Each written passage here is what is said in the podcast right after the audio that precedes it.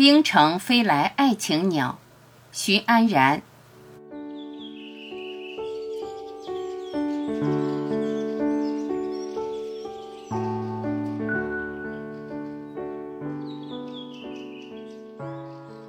鸳鸯是一种候鸟，每年在哈尔滨避暑至国庆后，即远赴南方过冬。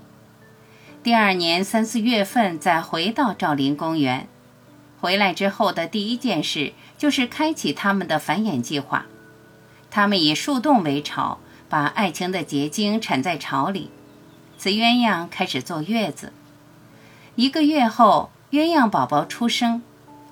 一窝小鸳鸯，几只到十几只不等。去年还出现了一窝二十一只的高产家庭。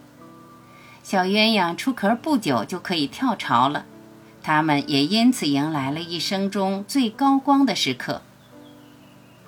鸳鸯跳巢会吸引来众多的摄影爱好者围观，一时间附近的空地上架起了密密麻麻的长枪短炮。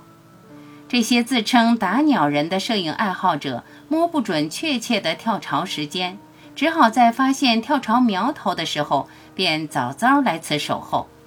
即便下雨或者吃午餐，也不敢离开须臾，生怕错过精彩的鸳鸯跳巢时刻。跳巢前，鸳鸯妈妈会首先出来与大家见面，她会为宝宝们做一下示范。鸳鸯巢离地面的高度大都在十米左右，鸳鸯妈妈率先飞下来，站在地面上冲自家呼唤，小鸳鸯们就纷纷挤到家门口，睁着圆溜溜的眼睛向下面打量着。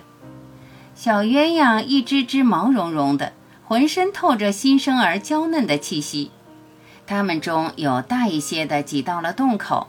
从他投向妈妈的眼神里，人们看到了他的激动，仿佛在告诉妈妈：“我来啦，我来啦。”接着就毅然跳了下去。他听到了风声，那呼呼响且微凉的风，那无比广阔的天空。哇，这个世界好大！噗，他身子受到了大地的撞击，他知道自己终于安全落到了地面。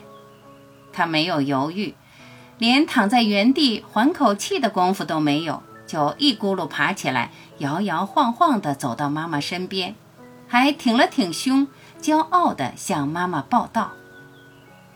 见此情景，其他的鸳鸯宝宝也不再犹豫，开始排着队跳下来。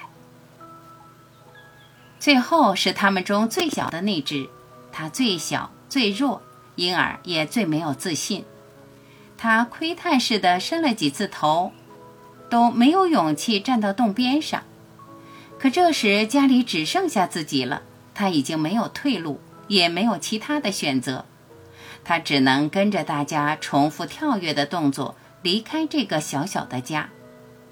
他的家人们，他的妈妈和哥哥姐姐们，在下面望着这个小不点儿，给他热切的期待和鼓励。终于。他们看到那个小不点儿颤颤的开始做预备动作了，然后，他跳出来了。他本能地张开仅有一些绒毛的小翅膀，似乎想抓住什么。它紧张地拍打着空气，发出惊惧的叫声。继而，那叫声骤变，传达出的则是更多的惊愕，甚至惊喜。它依靠自己的第一次跳落。完成了生命的第一次腾飞。